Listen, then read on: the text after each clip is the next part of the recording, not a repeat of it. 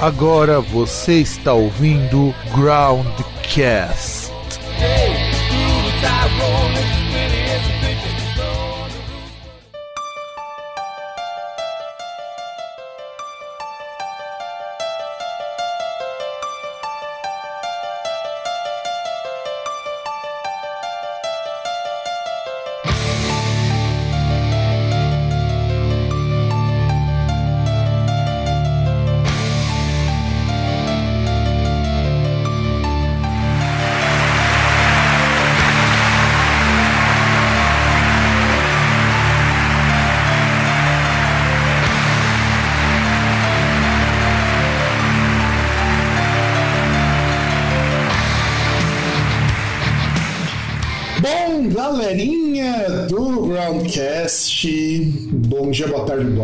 noite.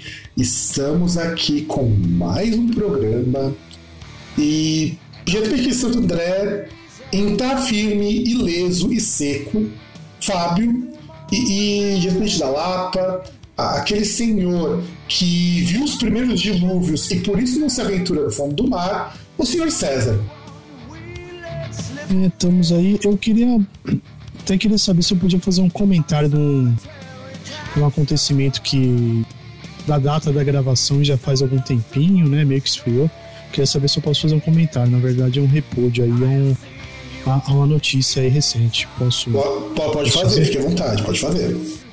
São dois comentários. Né? Primeiro, eu, eu acho muito errado assim, um monte de comentários que a gente teve aí nas últimas semanas, principalmente do João Gordo, né?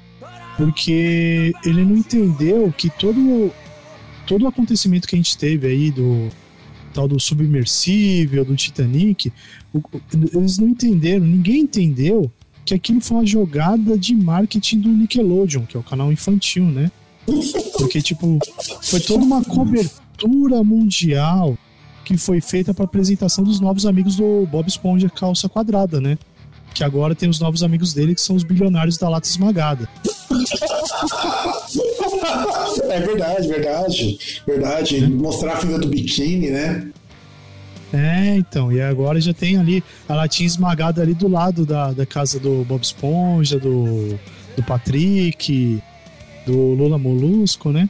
E, e eu, eu queria até comentar, assim, agora falando um pouco mais sério disso, porque, tipo, obviamente teve o comentário do João Gordo, que foi maravilhoso, né?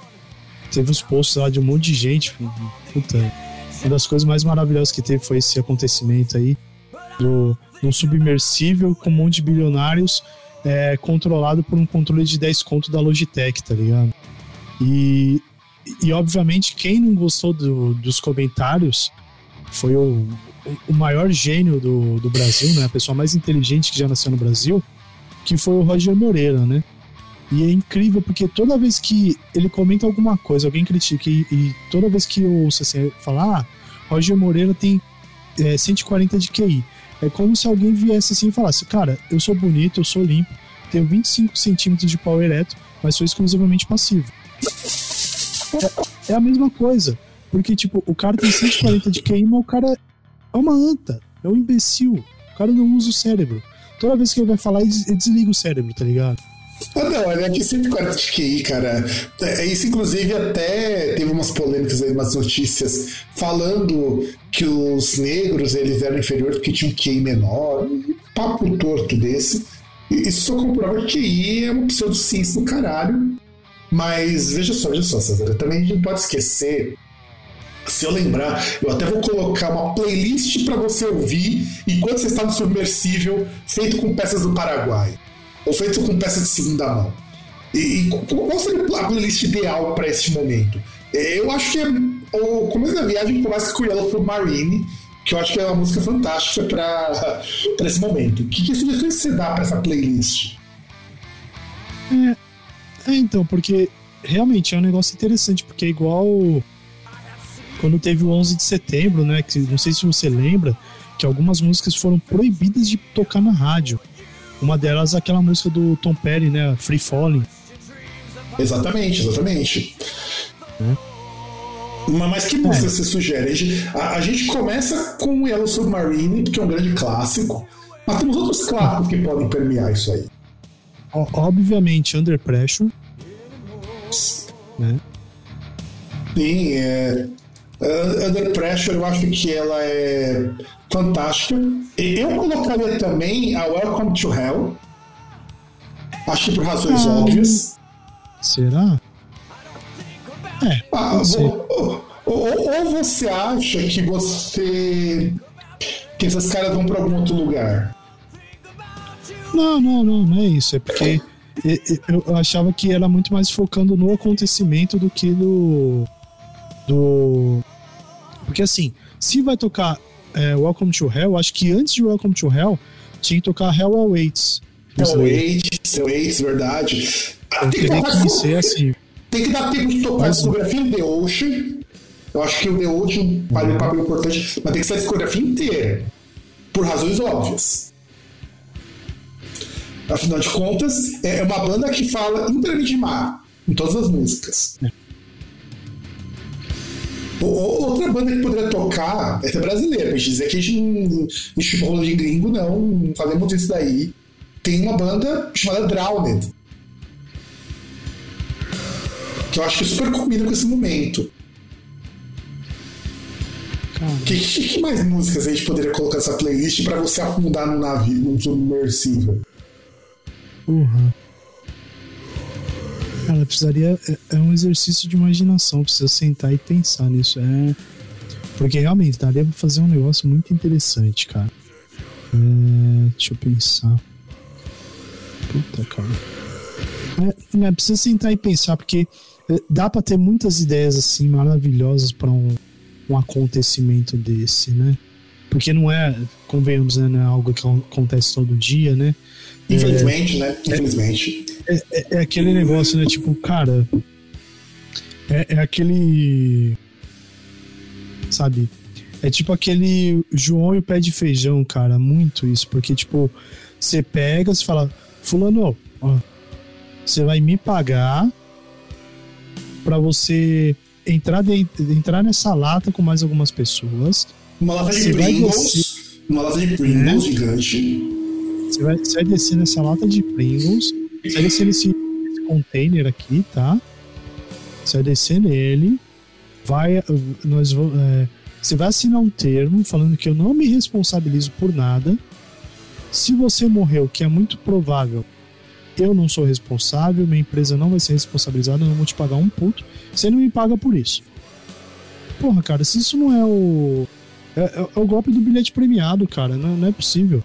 E a, a melhor coisa são, foram as pessoas que, é, obviamente, né? Você pega uh, o que personifica aquele o, o enteado de um dos, dos caras que tava lá, né? Que fizeram a matéria que ele foi no show, acho que era do Blink 182. Isso. E ele até comentou lá que, né? Os, os meus familiares sabem que o quão importante seria eu estar nessa banda, porque é a banda que sempre teve comigo quando quando eu precisei superar momentos difíceis da minha vida, né? Porque na verdade o cara tava cagando, porque o cara tava prestes a encher o cu de grana. Tipo, o cara já tava com o cu cheio de grana e encher mais ainda, sabe? Ele não tem nem culpa encher um tanto de grana que ele ia ganhar, porque era. Acho que, assim, e, ia ter que comprar mais uns dois, três cus, né, pra encher. É, então. Porque, tipo, o cara parece que era o que? Era, era ele e a mãe dele, né? Então, tipo sei lá, acho que 50% ia pra mãe dele e 50% pra ele, ou algo do tipo. Porra. Né? O, o, o, maluco virou milionário, assim, efetivamente do dia pra não, noite. bilionário, não é milionário. Bilionário, os caras tinham muita grana. Não, bilionário não, porque teve que dividir com a mãe. É. Uma parte foi pra ele, uma parte pra então, mãe. Mas, né? se, tipo, for, mas se forem 2 bilhões. Né? Mas se forem 2 bilhões, é um bilhão pra cada um, já sendo milionário. É, é e, deve ser mais, né? Porque para fazer esse tipo de merda, o cara não pode ser um cara que tem, tipo, um bilhão, né? Não pode ser um cara que, tipo, sei lá, o cara teve uma oscilaçãozinha de repente o cara cai, é rebaixado pro clube dos milionários, né? Não, exato, exato. E assim, inclusive, uma coisa que eu fiquei muito pé da vida foram as pessoas que estavam com pena desses bilionários, né? Eu tenho uma banda que eu gosto muito, o The Uniform acho que é Uniform. que os caras estavam falando para pensar no sofrimento neles, como seres humanos, sei o quê. E eu quero mais é que rico se foda. Uhum. Sabe, eu quero mais é que rico, que ganha dinheiro com herança e explorando mão de obra, eu quero que ele se foda. Pronto. Eu acho que isso já é suficiente para gente começar o nosso programa na nossa parte 2, provavelmente de 3 ou 4, de discos de 93, porque assim, nós comentamos na primeira parte o contexto histórico do ano de 93, que foi um ano maravilhoso para a música. Tem muito disco que a gente vai comentar aqui que ao longo do ano vão virar Broadcast Classics, porque são discos muito bons, muito, muito bons mesmo. Só que antes eu quero começar com as bandas que foram formadas em 93 e algumas até me assustaram que foram formadas em 93 porque eu achava que elas eram até mais antigas. Temos o Abigor, o Ablaze My Sorrow, o Avery, o S. Kin, que depois a banda acabou porque o cara morreu de acidente de carro, a Dirty Brood. O All Saints surge nessa época. Quem se lembra? Acho que só a gente que tem mais de 35 anos vai lembrar de All Saints. É. Banda de. Até porque foi um, um, grupo que não fez lá muito sucesso, né? Não, até fizeram. Mas quando surgiu as Spice Girls, não, muito... meio que passou aquele rolo compressor nesses outros girl groups. Não, então, é, é, porque na verdade foi até assim, um, uma coisa similar, né? Que, que tentou, assim, não era igual, mas assim, tentou entrar nessa onda das, das girl bands, né? É, é, que assim, eu digo que não fez muito sucesso assim de forma perene, entendeu? Foi algo pontual. Né? Não sei até se dá para chamar de One Hit Wonder, né? Até porque o All Saints foi para um lado diferente do que as Spice Girls. Enquanto as Spice Girls apostavam naquele pop bem pop descartável, o All Saints foi para um lado mais próximo do R&B, do hip hop. É que o, o All Saints ele mais ou menos ele é um ponto talvez uma mediana ali, um ponto intermediário entre Spice Girls e Destiny Child, por exemplo.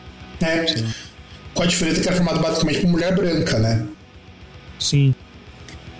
E, no, e, e, e como tá no meio termo, mas justamente por isso que não se destacaram.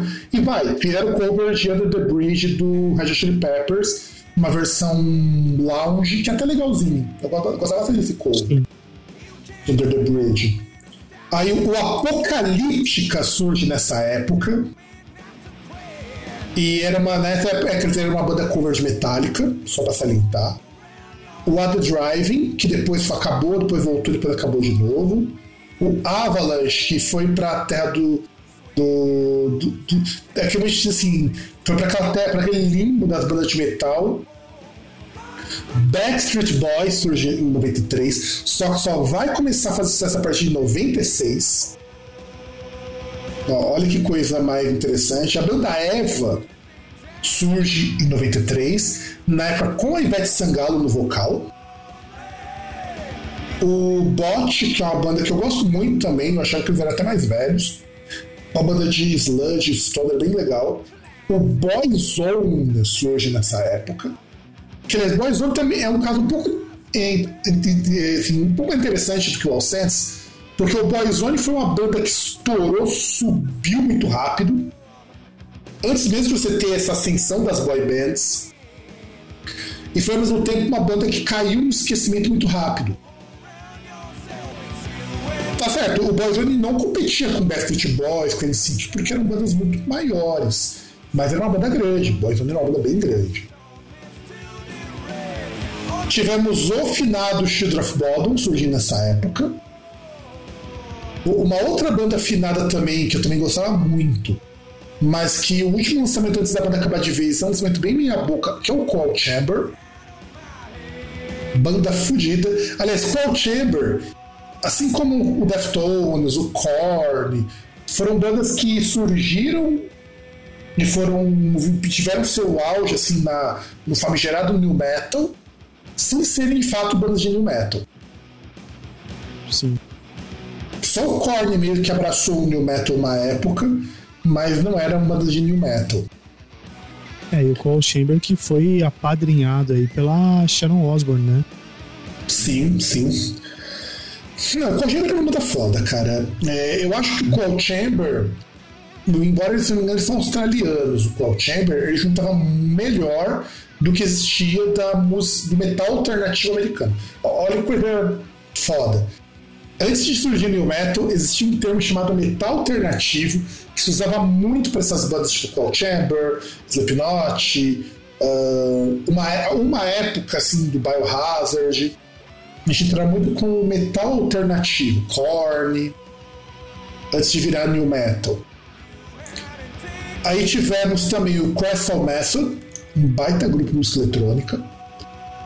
O Daft Punk, que também acabou é, faz uns anos, e um dos caras do Daft Punk é desse brasileiro. E os caras do Daft Punk fizeram muito sucesso copiando música de negro. O Dark Funeral, que era uma banda bem ruim de black metal. O Jimmy Borger, que também era uma banda bem ruim de black metal. Ah, cara, eles melhoraram muito quando chegaram perto dos anos 2000. Porque Black Metal nessa época, 93, é a segunda onda do Black Metal norueguês. Que é o Black Metal de verdade. Não, o pessoal fala, ah, Venom não sei o que Black Metal. Não, gente, Venom não é Black Metal. Venom é, é uma banda de zoeira. É, não sei se vocês já pegaram para ouvir as músicas do Venom dos seus primeiros discos, mas aquilo ali não era para levar a sério. Pô, você pega a música Black Metal que ele fala que vai ah, ligar o, a caixa de som até ela explodir. E que vai gritar. Não tem nada de satânico naquilo ali. É, meio quis isso aí, né? É, exato. O que mudava é que os caras faziam um som um pouco mais sombrio. Isso influenciou muita gente. A afinação baixa, né? É, a afinação mais baixa e eles começaram a, tocar, a ter um visual mais carregado. O sarcófago é mais próximo do black metal do que eles. Até mesmo em o Corpse Paint, as coisas começou tudo com sarcófago. E o Jimmy é, eles cunharam o termo, né? Sim, eles cunharam o termo. É que no Possessed. O termo death metal surge com o Possessed. Mas o Possessed não é a primeira banda de death metal. O Death foi fazer death metal muito tempo, muito tempo depois. Embora algumas coisas do processo estão lá no meio termo, do trash pro death metal. Então tá no meio termo. Então meio que o Venom era isso. E aí nós a segunda onda. Na segunda onda do black metal tem Mayhem, tem Burzum, tem Jim Borg, Emperor. É, eram todas bandas muito true. O som muito próximo do pessoal da maquiagem. Sim, não, e sim, e é carregadíssimo da maquiagem. E como a cena na Noruega de punk era uma cena muito forte, assim como na Suécia também vai acontecer isso, então você passa a ter bandas de black metal com som, uma sonoridade muito suja, muito desarmônica, que era essa influência punk que vem no black metal. É, que, que tem duas coisas, assim, que eu lembro que quando eu tava na faculdade, estava na FATEC, tinha um, tinha um amigo lá que ele curtia muito black metal, assim, até uma coisa que me impressionou quando ele falou que ele falava, cara, black metal, o guitarra é instrumento de percussão, não é, sabe? Porque justamente é, é aquele negócio do cara tocar ali, tipo, de forma furiosa ali, rápido, e você não entender porra nenhuma, sabe? Não, é tocar no foda-se, é tocar no foda-se. É, então. E, e, e eu posso dizer que essa segunda segunda onda do black metal, posso dizer que é a invasão dos pandas? Pode, pode. Ah, porque todo mundo usava corpse paint nessa época. Não que o Venom não tivesse, o Venom tinha. Mas o Venom era muito mais engraçado, não é? Você não fica, dar risada do Venom. Ah, cara, você já viu foto do Venom da época dos anos 80? Um estilzão barrigudo, vestindo umas roupas, umas roupas de lycra, segurando machado. É, era muito engraçado, cara. Vendo, vendo, vendo. Ah, é tipo. É tipo o Menowar, só que no frio. É que, hoje eu vou até te mostrar, cara. Deixa eu ver se eu acho uma foto dos caras da época. Ah, tenho. É, eu vou te mostrar, vou te passar aqui, César, uma foto da época. Aliás, vou passar de um, de um disco do de ao vivo, que é um bootleg. Vou, deixa eu pegar aqui, deixa eu colocar aqui, e eu quero que o senhor César dê uma olhada, porque isso aqui é um disco ao vivo de 84. É, esse era o visual From Hell do Ah, Venom. não tem, não tem corpse paint, pô. Não, tem uma maquiagem aí, mas não é um corpse paint. É. E o, o cara aqui que eu imagino que seja o. Não sei se é o baterista. Ele não tá de calça, ele tá de tanguinha. Dá pra ver aqui o joelho dele e a coxa dele, pô. Exatamente. Não, e os caras magro. É que, inclusive, colocaram aqui providencialmente uma caveira na frente dos documentos dele. Ah, olha pro, pro Cronos, né? Que é esse cara que tá aqui no meio. Ele tá com uma coisa que parece um chicote de sadomasoquismo. Não, é a espada, pô. Não é o Deixa eu próprio, ver. o que tá no meio tá com a espada. Cara, mas não tem guarda essa espada. Tem, lógico que tem. Não tem guarda e o cabo tá muito longo, tá muito grosso, cara. O cabo tá muito, o cabo tá muito grosso, mas tem guarda. Aqui, ó. Tem sim. O, o, o que tá com o chicote tá do lado aqui, ó. Tem inclusive numa, numa pose muito sexy de Ray-Ban, né? Não, é, é Óbvio. assim. Obviamente, né? Nada, nada é mais, mais true, mais black metal do que usar Ray-Ban, né? Não, eu vou te mostrar uma foto do Cronos dessa época. Cara, a foto do Cronos é, é impagável. Ó, da época também.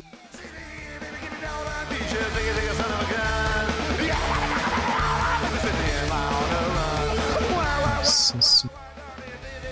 É menor, pô. Exato, é, é um Menor e, e ainda mais engraçado que o Menor.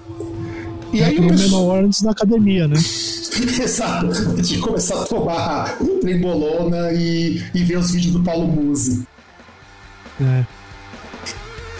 Porque assim, não, e, e aí você vai pegar a segunda onda, e aí com essa coisa carregada de couro, de maquiagem, vocal super gritado, é, guitarra tocada à moda caralha. Então o black metal mesmo ele começa a partir daí. E essas bandas tipo Dark Funeral lá na Suécia, de Org, é, eram bandas muito ruins. Assim, não tô falando ruins se termos de serem bandas ruins, mas ruins do ponto de vista de que eles não sabiam tocar direito. É, era meio punk, meio foda-se isso. E nós tínhamos o Dreadful Shadows, o Electric Wizard, uma excelente banda de, de Doom, o Enthroned, o Frozen Austin, o Garbage surge nessa época. E eu acho impressionante porque foi logo depois que o cara produziu o disco dos Smashing Pumpkins, ele monta o Garbage com a Shirley Mayfield e, e mantém a banda até hoje. O cara é produtor e baterista da banda até hoje. Sim. Inclusive, Garbage virar para Brasil para um festival, cá pra caralho, queria muito ir, mas tem banda ruim não vai me convencer a me tirar de casa para pagar 4,400 pau de ingresso. E é uma banda que eu super pagaria para ir ver num show. O Hammerfall, que só começa a brilhar no final dos anos 90. O Jimmy World, eu acho que é uma banda que quem vai conhecer Jimmy World é quem assistia muito o lado B do Komassari. Sabe? Quem vai conhecer, conhecer mesmo. O J Quest, que nessa época não se chamava J Quest, né? Era Johnny Quest. é da J Quest. Não, Johnny Quest. Não, não, J, Primeiro J foi Quest. Johnny Quest. Foi Johnny Quest, aí depois é, viram que poderia ter um problema, mudaram pra J Quest. Aí os caras chegaram e falaram, pô, não pode ser J Quest. E aí eles mudaram pra J Quest. Porque o. Então, na própria história do grupo disso, o grupo fez o primeiro show como J Quest. O primeiro show dos caras já era J Quest. É que sabe por que que trocaram? Porque rolou processo. Sim, Rolou processo. Rolou processo na Barbera e falaram assim: não, vocês não podem usar porque é o nome do nosso desenho. E, e aí eles trocaram para J e ficou assim até hoje. Só que foram vou trocar para J Quest lá pro final dos anos 90. Eles fizeram muito show como J Quest. E por incrível que pareça, chamar J Quest é muito mais interessante para nossa música, para nossa sonoridade do português, do que ser um J Quest. Sim. Até porque as pessoas já chamavam de J Quest. É só tudo que se apresentava como J Quest. E até porque era uma banda que, tocava, é, que cantava em português, né? Então. sim, sim. Sentido. E que é oficialmente a, a, banda daquele seu tio que se diz churrasqueiro quando disse que ia botar uns rock para escutar. É, coloca isso e Skunk. É, exato, isso é Skunk. Mas Skunk ainda tem o mérito de ser uma banda melhor musicalmente. O J-Quest é, é, simplesmente aquela então, música que é preferível cagar de bruços. O, o Skunk é melhor em questão de, assim, de, de musicalmente, assim, falando, por exemplo, as músicas são melhores, composições são melhores, porque, assim, o J Quest, ele é pop só. Né? O, o, o Skunk, ele ainda flerta com alguns outros estilos, né? Flertou com outros estilos a, é, durante a carreira, né? Então, ele meio que ia mudando, ele não era um estilo só, né? Não, e o Skunk, que é uma banda que os caras souberam parar antes que a banda degringolasse por umas merdas tipo Rapa, né? É, não sei se eles souberam parar, né? Porque, se eu não me engano, eles ainda estão no turnê de despedida. Sim, mas é desse jeito que eles vão parar, porque o próprio Samuel Rosa falou que o clima não tava legal. Não, mas já devia ter parado faz tempo. Aí que eles, eles decidiram, assim, oficialmente parar. Mas se ah, for não, assim, eles não, não são tão prolíficos como eram antigamente. Até, até porque o Samuel Rosa fez muito mais show com a carreira solo nos últimos 10 anos do que com o Skank. Mas o Skank nunca teve assim, um período baixo em termos de popularidade. Tanto que muita gente lamentou nossa, o Skank acabar, porque parecia que foi uma coisa muito surpreendente. Eu toda essa morada falou, não, não é bem assim. É que ninguém tava, não tava mais no clima. E em vez de esperar que nem o Rapa, que o Falcão resolveu foder com a banda de vez antes de terminar, eles preferiram acabar a banda bem. Então... É, até porque se for dar uma olhada, acho que ninguém ali precisa mais trabalhar, porque só dos royalties que eles devem ganhar de uma partida de futebol que todo sei lá, pode ser programa de culinária, vai falar de porra de futebol e coloca aquela música. Então, assim, cara, só o que eles ganham de royalty dessa música ele deve dar pra parar de trabalhar pra resolver. Em filme já apareceu. Então, Sim. até nós ganhamos bastante comercial. Tanto rádio, porra. Eles ganham dinheiro do caralho. O, vamos lá, o Korn surge nessa época. Inclusive, vai ser pela primeira vez em décadas, vai ter uma linha da Adidas é, capitaneada pelo Korn. O que, aliás, é, é, algo muito engraçado, porque os caras têm uma música chamada Adidas e, e nunca a Adidas fez propaganda com os caras. Pois é. Também tivemos o surgimento do Lágrimas Profundas, da Maiara Maraíza, para vocês verem como essa coisa de feminejo não é nova. Só o aparecimento dela para o grande público que é novo. O Modest Mouse surge nessa época. O Mortis, porque ele já estava é, tendo umas treta lá com o pessoal do Emperor. Emperor lançou um projeto de música eletrônica com o projeto dele. O Mushroom Head. O Nail Bomb, que é um projeto do Max Cavaleira e os caras do Brujeria e do Faith No More. Que aliás é uma puta banda de metal industrial. É foda pra caralho, foda pra caralho. Eles lançaram um disco. Uh, o Nile surge, o, Old Man Child, o Plant Ramp surge nessa época. O Plant Ramp cumpriu 30 anos em 2023. E até porque a banda voltou sem o Benegão, que o Benegão tá na carreira solo dele, tá substituído por outros caras. O Blind Pigs, o Rapa. A gente tava falando do Rapa agora há pouco, o Rapa também surgiu nessa época. O Rhapsody of Fire, que depois o que eles chamavam Rhapsody. O Savage Garden, que o Savage Garden, inclusive, é um. A gente precisa pegar. Dessas bandas que terminaram de maneiras muito estúpidas. Savage Garden é uma banda que um projeto né, de dois caras que terminou no auge porque eles não se suportavam. É, é foda que o Savage Garden era um, era um grupo de pop, um grupo muito bom de pop. Hoje ele seria um grupo de pop mais para adultos, né? Pra época não seria mais, mais para adulto pela forma e tudo mais, é daquele contemporary pop que o pessoal chama.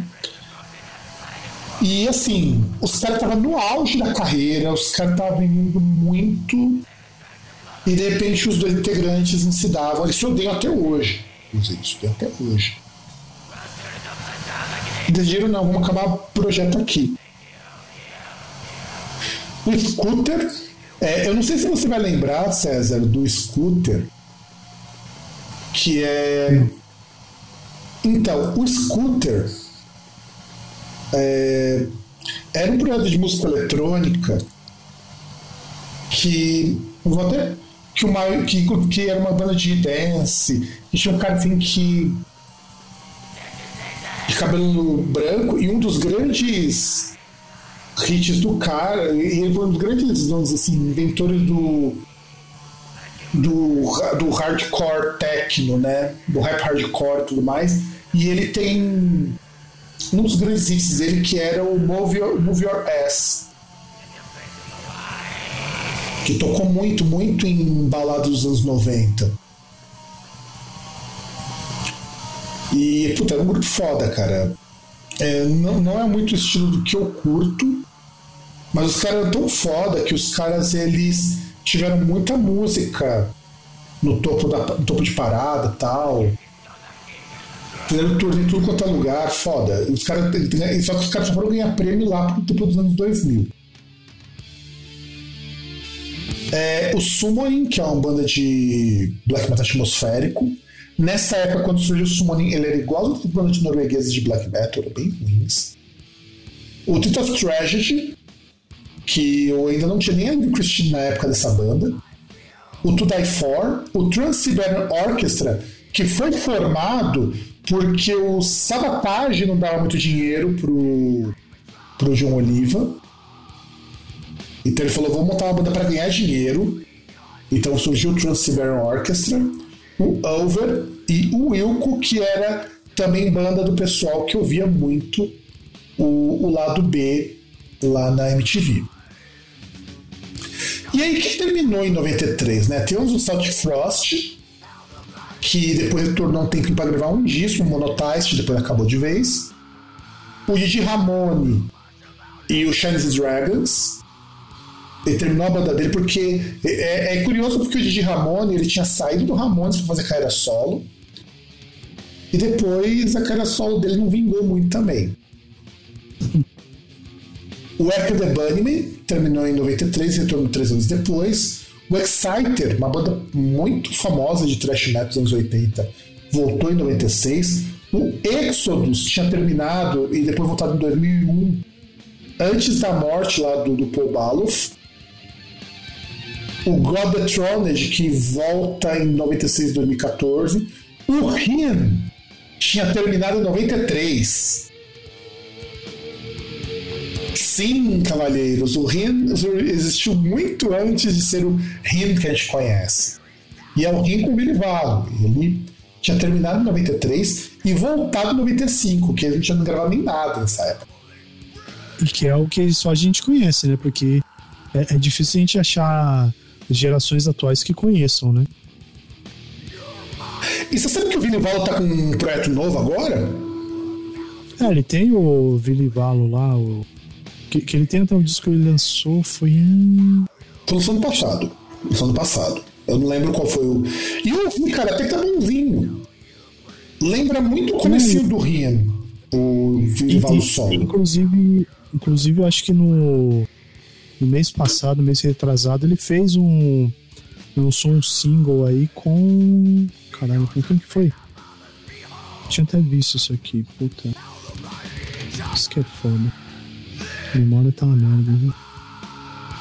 Mas, mas, mas, mas teve single novo Vilivalo. É, parece muito Rio antigo. Claro, a voz dele tá detonadaça. Mas ele tá bem agora. Agora é o Vilivalo sem tanta depressão.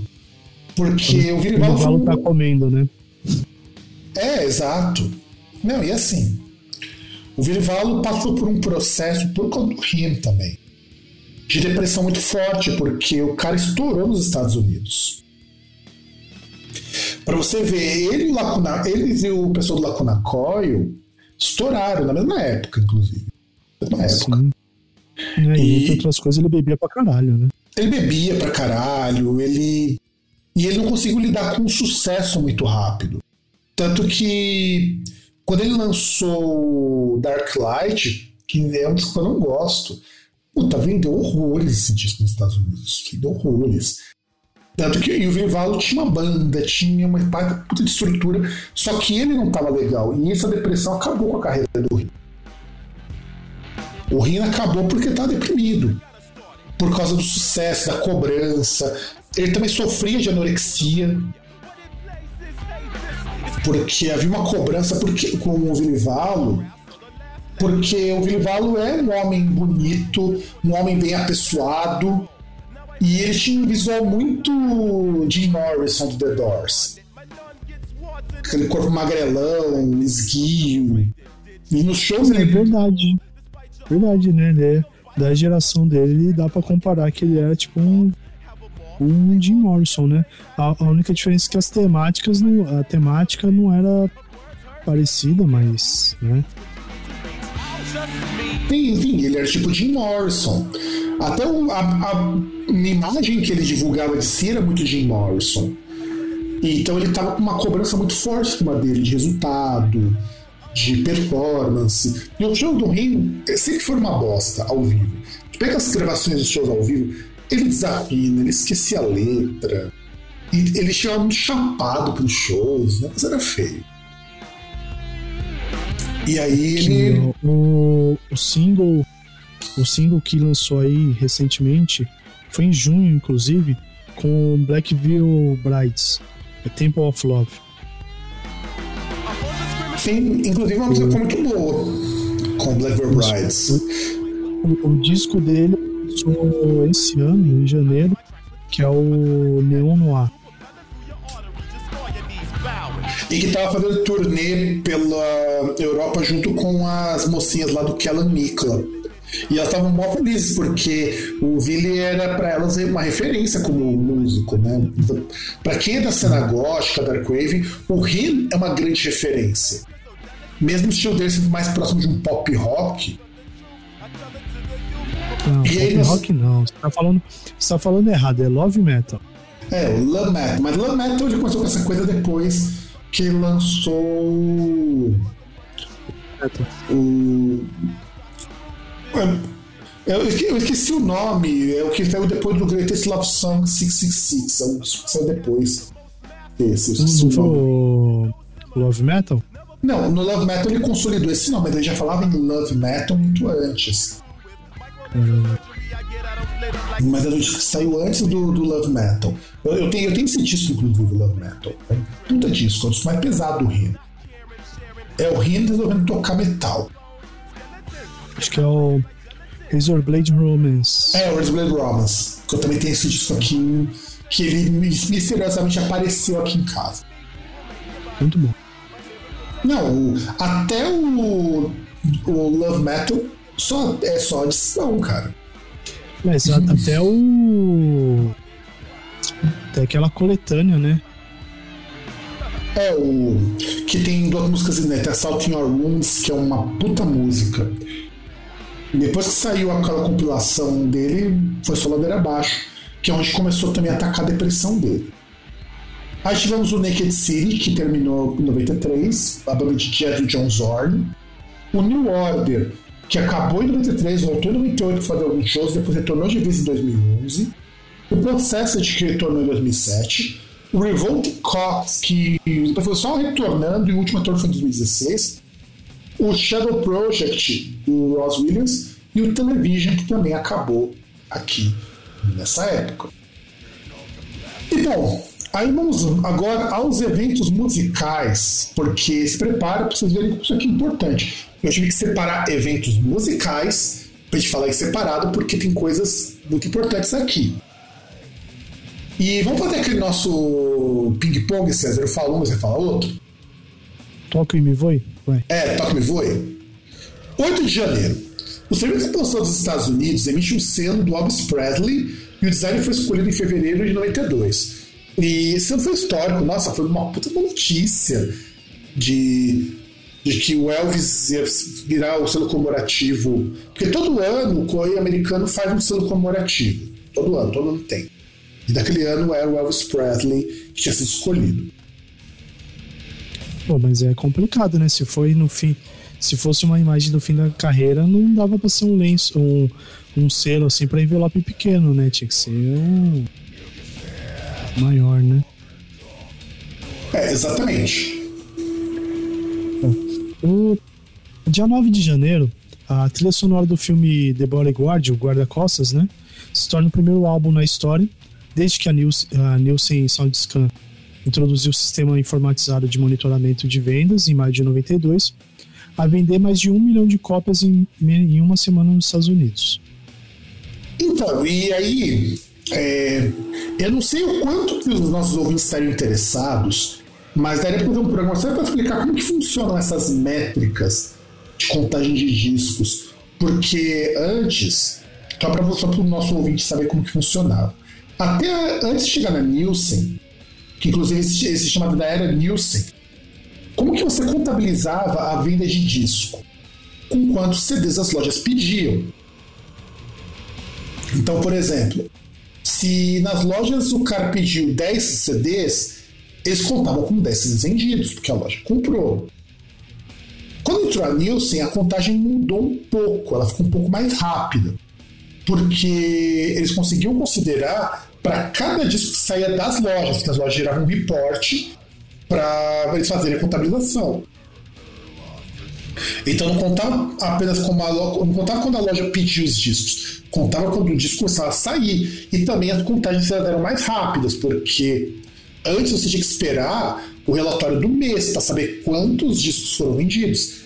Aí você conseguia pegar o relatório no dia, quando começaram a informatizar. E aí por isso que o, a trilha sonora do Guarda-Costas conseguiu vender um milhão em uma semana. Não é que é o primeiro disco que vende um milhão em uma semana, mas é o primeiro que você consegue contabilizar num espaço de tempo tão curto. É, o primeiro que efetivamente a gente tem essa essa métrica, né? A gente tem esse, esse dado, né? Exatamente. E para vocês terem uma ideia, ouvintes, depois, quando é, chegou em acho que meados de 2007, 2006, eu não lembro exatamente agora, essa contagem também estava uma mudança para incorporar as vendas do iTunes. Então, se você vende um disco digital, porque o iTunes ele vai surgir na virada para os anos 2000, mas as vendas do iTunes não eram contadas para vendas de disco. E aí depois passaram a considerar também os streams para venda de disco. Parece que para contar no streaming é quantas vezes o disco ele é reproduzido nas plataformas, não precisa ser na íntegra. Ou quanto tempo as pessoas escutam as músicas, não lembro como que é a contagem, engano, a contagem por tempo. Quantos minutos são consumidos daquele disco? Mas é meio estranho, né? Porque, por exemplo, muito, muito tem a audição ali do, de, de algumas músicas, né? Não, não necessariamente da, do, do disco inteiro, né? Ah, mas é, eles seguem uma lógica que é a seguinte: quando você compra um disco, nem sempre você escuta ele inteiro. Muita gente não escuta o disco inteiro. Então, contabilizar por tempo faz muito sentido. Não, então, mas eu digo porque assim, porque o, o iTunes, é, o iTunes efetivamente, ele permitiu uma coisa aí que era diferente, que era a compra de músicas, né? Você podia comprar fracionado. Né? Você podia ouvir a música ali, você gostou dela, você compra. Você não precisava necessariamente comprar o disco inteiro, né? É que no iTunes você ainda comprava. No streaming você não tem a compra do disco. Então, como que você vai vender, estimar cópias de uma coisa que você não compra? Não, então, mas eu digo o seguinte, por exemplo, a, a trilha sonora do Guarda-Costas. Se eu, se eu comprasse só a música lá que a a música famosa, a música tema mesmo, contaria que eu comprei o disco inteiro? Não. Entendeu? Entra, pra, entra inclusive vai parar de singles. Sim. Mas, mas veja, você comprou a música. Sim, eu comprei uma música. Porque, por exemplo, tem, tem a trilha sonora inteira. Não sei quantas músicas são. É, mas assim, por exemplo, eu poderia comprar uma música só. Então, e aí então, você poderia contar como vender uma né? música, que entraria em single. Não, na, na ah, contagem, quando começou a entrar o iTunes para esse cálculo, não só iTunes, qualquer outra loja que vendia MP3. E que, por incrível que pareça, desculpa recentemente, você ainda pode comprar MP3 das músicas. Uhum. O, a Apple tinha falado que tinha acabado com a, com a iTunes, com a Apple Store, né? Apple Store não, com a iTunes mesmo para você não comprar música. Mas eu fui dar uma olhada no iTunes, você pode comprar música ainda. Bom, no dia 12 de janeiro, a banda Cream se reúne para uma apresentação de cerimônia do, quando eles foram é, colocados no Rock and Roll Hall of Fame lá em Los Angeles. E essa indução quer dizer, são, são artistas que vão ser adicionados ali no Rock and Roll Rock of Fame. E junto com o Cream nós temos o Creedence Clearwater Revival, Ruth Brown, The Doors, Van Morrison, Sly and the Family Stone. Em 25 de janeiro, o músico ativista anti-governo Fela Anikulapo Kuti é acusado de assassinato e conspiração após, segundo a polícia nigeriana, seus seguranças espancarem até a morte um eletricista em sua casa. Não, e o foda é que meio que esse incidente acabou com a carreira do Falakuti. Porque Falakuti foi um músico africano, criador inclusive do Afrobeat, um ritmo foda, foda. E é um ritmo assim que estourou no mundo todo, porque, pô, você imagina você pegar o jazz e fazer esse jazz com uma batida africana. E uma, uma coisa diferente, uma coisa quase de rock progressivo, inclusive, só que no, do jeito do, do Fela Kuti. Só que qualquer coisa que pudesse surgir para acabar com a carreira do Fela Kuti apareceria. Porque para a indústria, mesmo hoje, tá? É inadmissível com uma pessoa negra consiga fazer muito sucesso. Tanto que assim, tudo bem, nós temos o Chuck Berry, nós temos que também foi teve um problema que ele gostava de alisar menores. Mas se alguma pessoa branca comete a mesma coisa, você não tem um tratamento tão pesado quanto para as pessoas negras. Então, assim, você pega, por exemplo, vai, embora o contexto seja outro, mas o David Bowie, que também transou com a menor de idade, o peso que teve para ele esse caso foi muito menor do que o caso do Chuck Berry, que foi pego com uma menor de idade.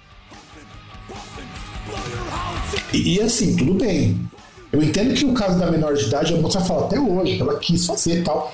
E eu até entendo. O pessoal tem que entender que adolescente não é um ser puro, um cristal puro e imaculado que não sente vontade de fazer sexo. Pelo parar um pouquinho com isso. Mas o, a, o tom acusatório em cima dele é muito menor do que o que foi em cima do Chuck Berry, que o cara perdeu show, perdeu dinheiro e morreu quase na, na pobreza, inclusive. Por conta disso. Então eu acho complicado o caso do Falacuti não é que o Flacucci era parte da parte do movimento antirracista. Então, pesou muito para ele. Muito. Ele foi cancelado numa época que não existia cancelamento ainda. No dia 31 de janeiro, agora vamos falar de algo que é muito legal e ao mesmo tempo muito triste quando a gente pensa hoje. Michael Jackson ele se apresenta no intervalo do Super Bowl e é uma performance gigantesca.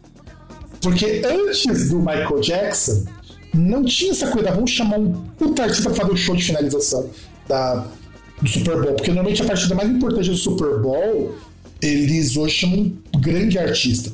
Nós tivemos é, Beyoncé, tivemos Rihanna. Só uma coisa, o Super Bowl é o nome da final do, do campeonato. Sim, sim, sim é o, o, final, é o Super Bowl. É uma partida Isso. Então, sempre que é a final do campeonato, graças ao Michael Jackson e o sucesso que fez, hoje você só contrata artista muito grande. Tanto que muita gente assiste o Super Bowl só pra pegar esse show. É, que é um espetáculo à parte, né?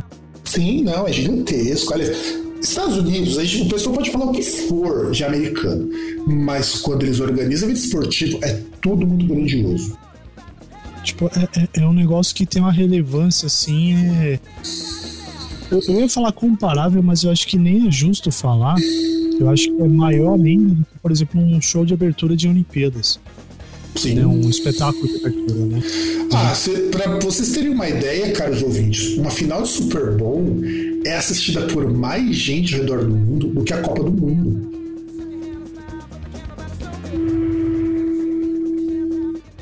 É, pra você ver. É muita gente que assiste o Super Bowl. Nem a final da Copa do Mundo tem tanta gente que assiste. É, não sei, eu acho questionável, mas é um negócio muito. Não, mas é, tem É, dados não, para isso. Eles têm dados. Não, é que, se, é que se você pensar, os Estados Unidos é a quarta ou é a terceira maior população do mundo. Se só eles assistirem, já dá mais pra final da Copa. Não, mas. Mas é, mas é que tá, é, é porque tem que verificar a questão de dados, assim, tem dados que. Mas assim, por exemplo, que você pensar que é um esporte que eles inventaram, que basicamente assim.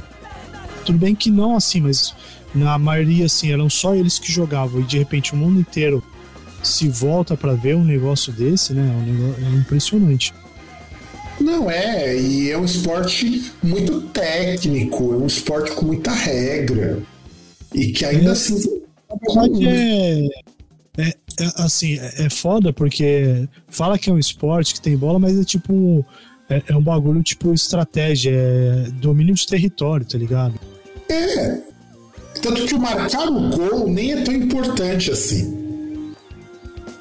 É, é, porque tem as pontuações, né? O, o gol ali ele vale um ponto lá, o que vale mais acho que é o, é o touchdown, né? Eu não o sei touchdown. exatamente porque é porque eu não.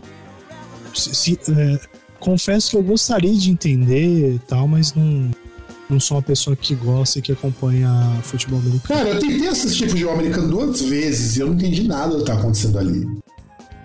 Eu queria jogar os joguinhos de futebol americano, parece ser legal pra jogar. Tipo, videogame. Não, e pra você ver, é, muito antes de você ter o FIFA Soccer consolidado, a maior franquia de jogo de esportes era do, do John Madden. O John, o John Madden já tinha jogos consolidados muito antes do FIFA Soccer ser o FIFA Soccer que a gente conhece hoje.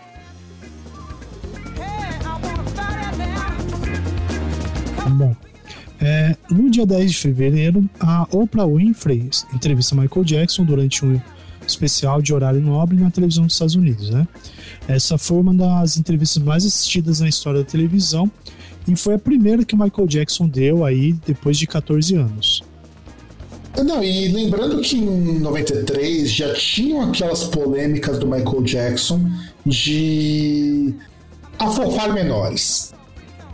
É. Então. E aí no dia 6 de março, o single de I Will Always Love You da, da Whitney Houston, ela fica na 14 semana consecutiva no topo da parada dos Estados Unidos. É, é, na verdade assim. O filme foi muito bom, o filme Guarda-Costas, mas a música dela é tão maior que o filme que o pessoal nem lembra desse filme do Guarda-Costas. Lembra que ele existe por causa do, da referência do I Will Always Love You, porque é a música tema do filme. Fica imaginando que é só um videoclipe, né? É, exato. E o videoclipe que é inclusive feito com base no próprio filme. Sim, que tem cenas do filme. Bom, é, no dia 22 de março, o Depeche Mode atinge o primeiro lugar nos Estados Unidos, na Billboard 200, com o álbum Songs of Faith and Devotion. A gente vai comentar também nesse programa sobre esse disco, sobre o Soul of Heaven Devotion, que pertence também àquela sequência de bons álbuns do Depeche Mode.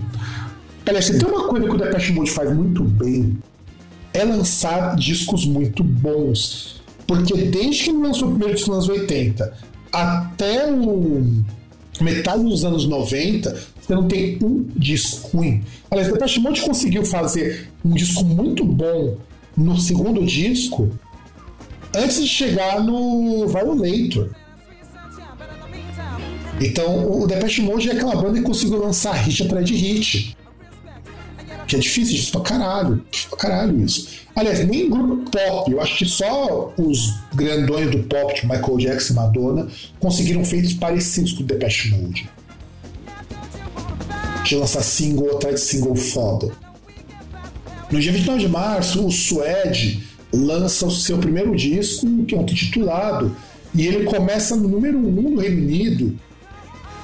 E é a primeira vez, e é um recorde para um artista britânico conseguir entrar na, estrear na, no primeiro lugar logo no começo. Nenhum artista britânico tinha conseguido isso na, no primeiro dia, na estreia do disco. E o Suede também é um outro grupo muito importante dos 90. Também foi um grupo que desapareceu na virada dos anos 2000, mas era um puta grupo importante nos anos 90. No dia 22 de abril, o The Who's Tommy estreia na Broadway, que é um espetáculo baseado no disco do The Who. No Tommy, né, que é a ópera rock deles. Sim. Que é uma, um baita disco também, um baita disco. Inclusive, é, o The Who meio que começa com esse conceito de ópera rock. E aí nós temos, no final de abril, uma versão animada do Barry White aparece nos Simpsons, lá nos Estados Unidos. E esse episódio da Barry White eu lembro porque é um episódio que a Lisa participa. Esse episódio passou no Brasil e tem no Star, para quem é assinante do Star, no Star Plus. Tem esse episódio que aparece o Barry White. Em 10 de maio, é, Hugh Whittaker, ex-baterista do The House Martins, é condenado a seis anos de prisão por agredir um ex-sócio comercial com um machado. Você vê o, como são as coisas, o The House Martins é uma banda bem tranquila, né? O The House Martins. E, e o cara vai agredir o outro com um machado. Isso me lembrou o começo do filme lá do do James Brown lá, que o Pantera Negra interpreta o James Brown, cara. No dia 15 de maio. Ah, não, desculpa, eu já tava pulando. Dia 15 de maio, That's the Way Loves Go, da Janet Jackson, atinge o primeiro lugar da Billboard Hot 100 e fica oito semanas consecutivas.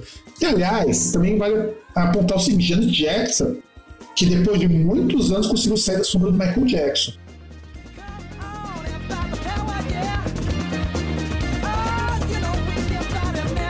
É, antes de saírem outras coisas com ela no Super Bowl, né? É, e no dia 18 de maio, né? A Janet Jackson ela lança seu quinto álbum de estúdio, intitulado Janet. É, é, o terceiro álbum consecutivo dela a estar em primeiro lugar na Billboard 300, sendo o primeiro álbum de uma artista feminina a estrear em primeiro lugar no, na era da Nielsen Scan. Também ela se, se torna o primeiro álbum com as maiores vendas na primeira semana de artista feminina na história na época, vendendo aí 350 mil cópias. O que é um feito muito grande, lembrando que ela disputava com o Michael Jackson o, o lugar. E assim, não, não, que assim, houvesse uma rivalidade entre os dois, tanto que a Janet e o Michael gravaram muita coisa juntos. Mas Sim. ela ficava sempre na sombra do irmão mais famoso, até que ela conseguiu criar asas e o pessoal vê ela como uma artista separada. Que ela é uma artista muito boa também. Sim. No, no é que é meio estranho, né? Porque no caso da. Desculpa aí, no caso da família Jackson, né? O, o Michael é mais ou menos aquele. É, ele faz o papel daquele primo que passou no concurso público, né? Exatamente, exatamente. E aí, nos dias 27 a 6 de junho, realizado o segundo Festival Internacional da Música de Brisbane Biennial. E, e é um festival super importante também, porque esse é um festival que também começa a aparecer para o mundo as, num formato de festivais que não eram ainda uma coisa muito consolidada em 93. Vai para ficar mais depois. No dia 7 de junho, em seu 35º aniversário, Prince anuncia que está mudando seu nome para um símbolo impronunciável, que por sinal também foi o esse símbolo também foi feita uma guitarra com esse símbolo, né? Que era que ele passou a tocar nos shows. Isso leva ele a ser chamado de o artista anteriormente conhecido como Prince até o ano 2000. Então, e vocês sabem que esse nome era um protesto do Prince contra a gravadora dele. Ele tinha trocado porque a gravadora estava explorando ele demais e ele não concordava com isso. Ao trocar por um símbolo, ele não precisava lançar disco mais para aquela gravadora. Boa. É, foi, foi uma jogada muito legal até do Prince. E como ele não era um símbolo que podia ser produzido, eles não podiam gravar isso num CD. Então meio que era uma forma de decidir ele produzir. Depois ele cansou, falou, não, deixa eu voltar a ser Prince mesmo. É melhor, né? Não, é melhor, com certeza. No dia 7 de julho, o Guns N' Roses fazem o último show da turnê do Use Your Illusion e também é a última turnê com a formação original. Porque só voltariam para essa formação em 2016. Porque, se eu não me engano, saiu o Gizzy ou o Duff, um dos dois sai da banda por tretas com Axel Rose. Obviamente, né? Qual o motivo que teriam pra sair da banda se não o Axel Rose, né?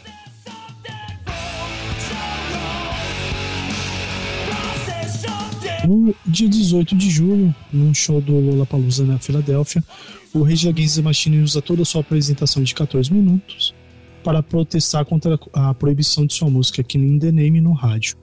Com apenas o feedback da guitarra como som, o grupo aparece no palco nu com as letras PMRC pintadas em seus peitos e fita adesiva elétrica em suas bocas.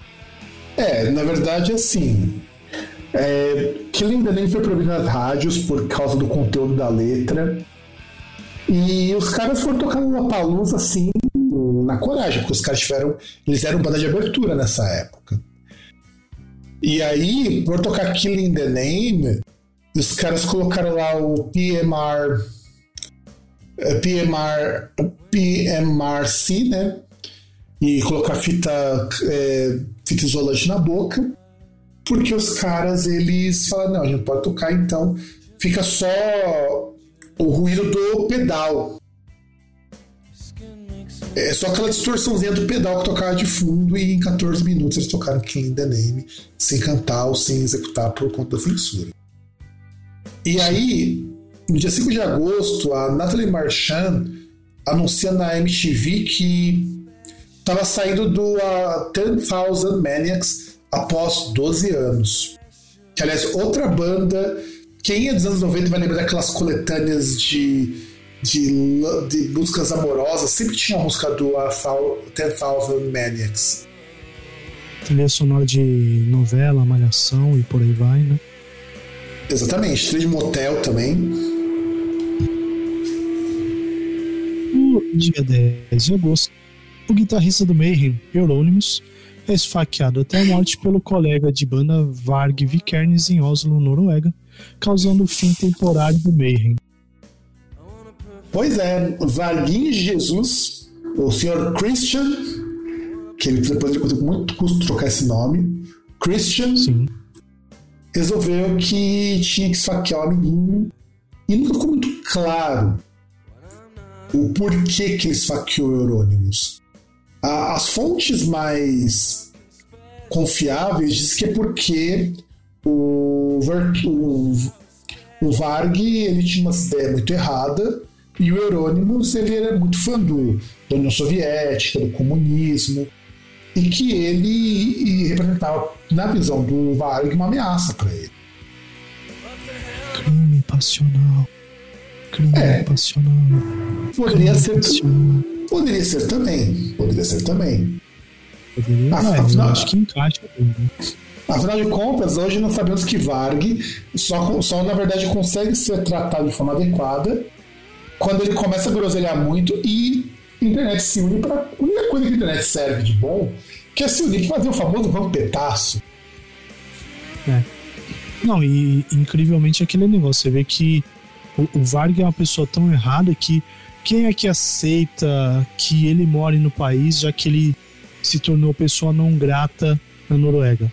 A França, que é um É. dos países que abriu as pernas e virou a bunda quando chegaram os nazistas, né? Pois é, bem lembrado. Inclusive o Varg já foi pego com explosivos na França e continua morando lá. Explosivos e um arsenal com vários fuzis.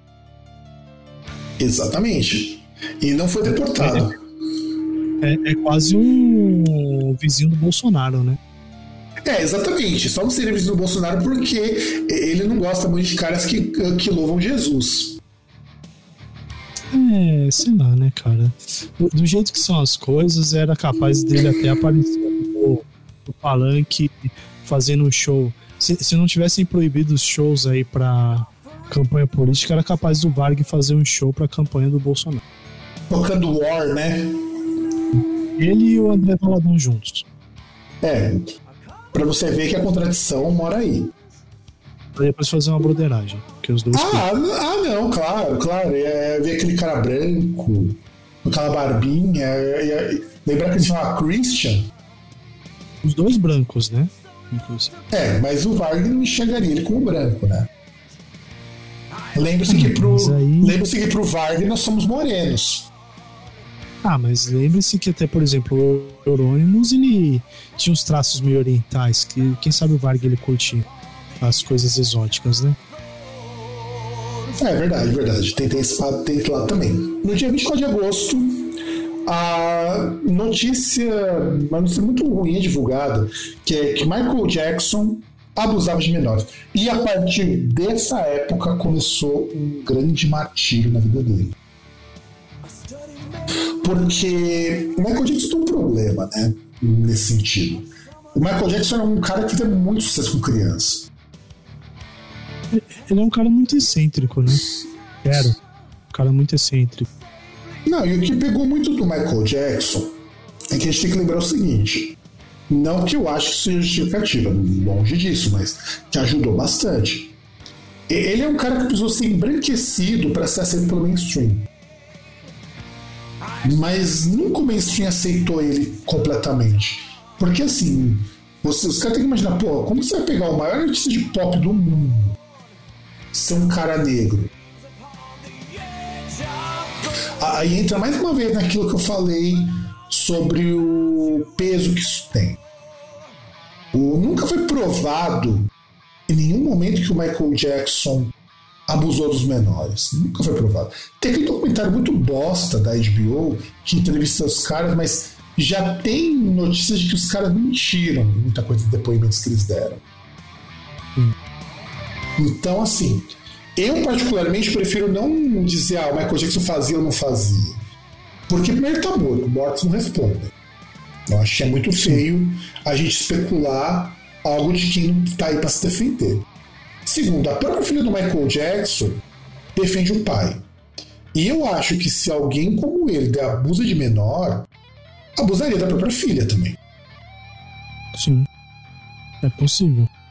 Sabe, nem a ex-mulher dele, que era filha do Elvis Presley, fala alguma coisa contra ele. Sim.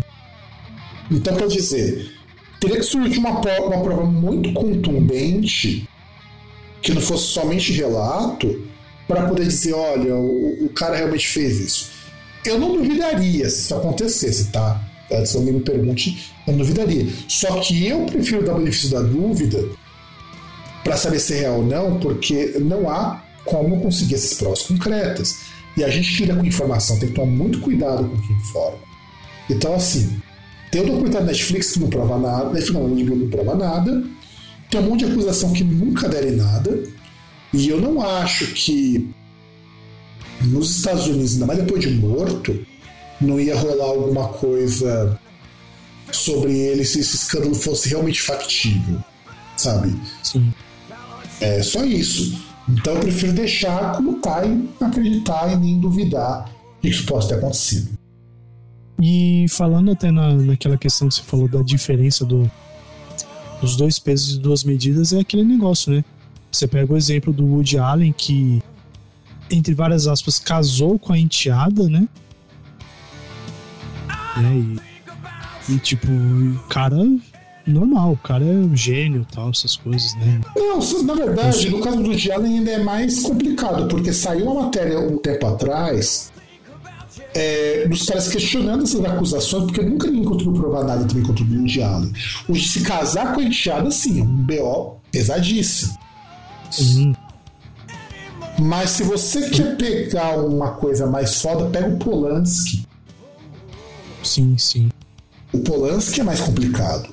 Porque o dele tem prova, o cara foi preso, inclusive. E o Polanski, ninguém tira a genialidade do Polanski porque o cara abusava da esposa. Sabe? E não, ele é um gênio, o Polanski é um gênio. Como diretor, ele é um gênio. Assim como o Michael Jackson é um gênio. E a gente tem que começar é que... a pensar um pouco nisso também. É, porque também a gente tem que saber separar as duas coisas, né? Separar a obra do cara do cara, né? Tipo, não é porque o cara ele é um, um lixo de ser humano que ele não é capaz de fazer coisas ali impressionantes, né? É, exato. Exato. E, você, e as pessoas gostarem ou não, não interfere muito nisso. Claro, uma coisa é você gostar do Burzum, que o Varg usa a plataforma musical dele para propagar discursos de merda. Ou para crescer, para deixar esses discursos para cima. Outra é você pegar o Polanski, que faz uns baita de um filme foda, e ele ser um lixo de pessoa não faz parte da obra dele. E é um assunto. Já comentamos isso em algum programa. Eu quero algum dia voltar nesse programa para a gente ver não só a questão das temáticas e tudo mais, mas para ver algumas considerações, outras que deram vacilo. Afinal de contas, até aconteceu uma coisa muito engraçada. O Phil Anselmo repreendeu um fã que fez, fez gesto nazista no show dele. Não. Não faz o menor sentido.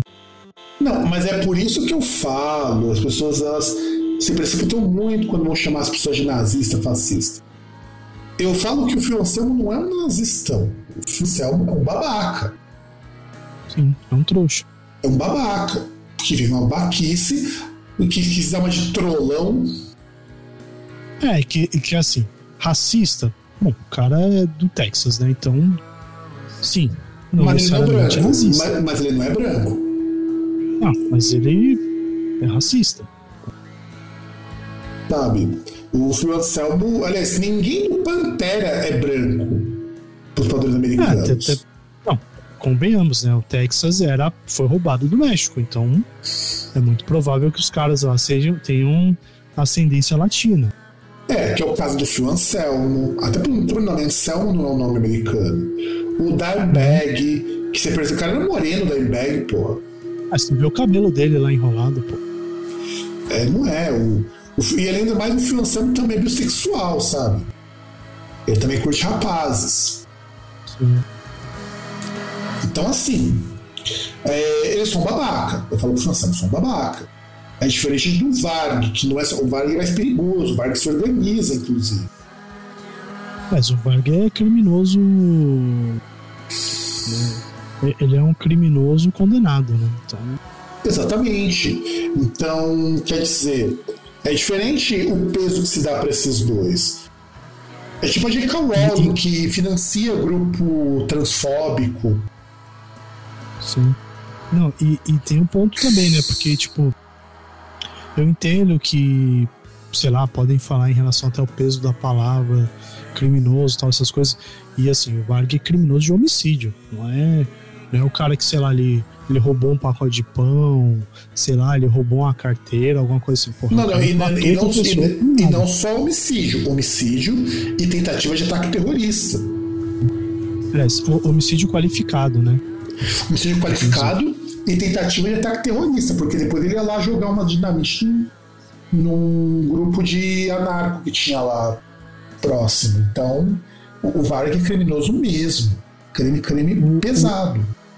O, o, o Varg estar vivo é uma coisa que sempre eu, eu olho assim e falo, cara, pena de morte devia existir. Tipo, padrão. O, o cara fez uma coisa que o Varg fez.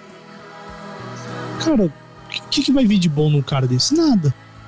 Entendeu?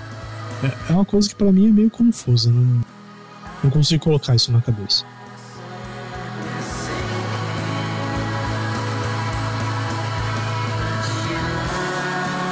Agora vai, César, a tua notícia. Ah, é verdade. Então vamos lá. Depois de tudo isso, dia 28 de agosto, Bruce Dickinson faz seu último show com Iron Maiden até o seu retorno em 99 em Londres. O show é transmitido na televisão britânica e posteriormente lançado em VHS e DVD. E se eu não me engano, é o que vai dar origem ao Real Live One, esse show. Real Live e Real Dead One.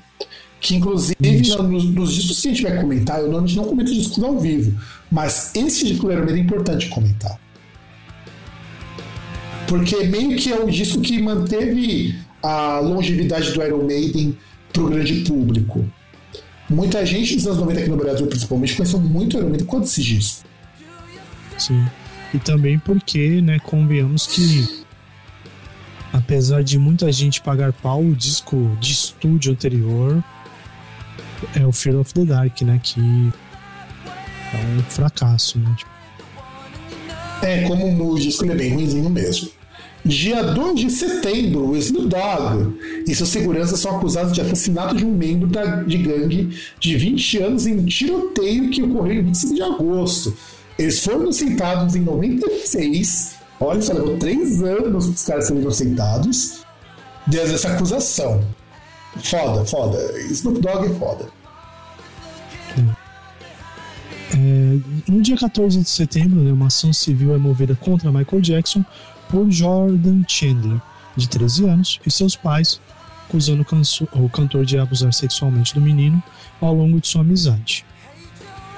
Inclusive, esse cara, ele aparece no documentário do, do Neverland lá, e o depoimento é todo contraditório. Ele já trocou de versão, já, já teve gente que já falou que foram os pais que obrigaram o menino ao depoimento. Então, o cara ele é bastante complicado nisso.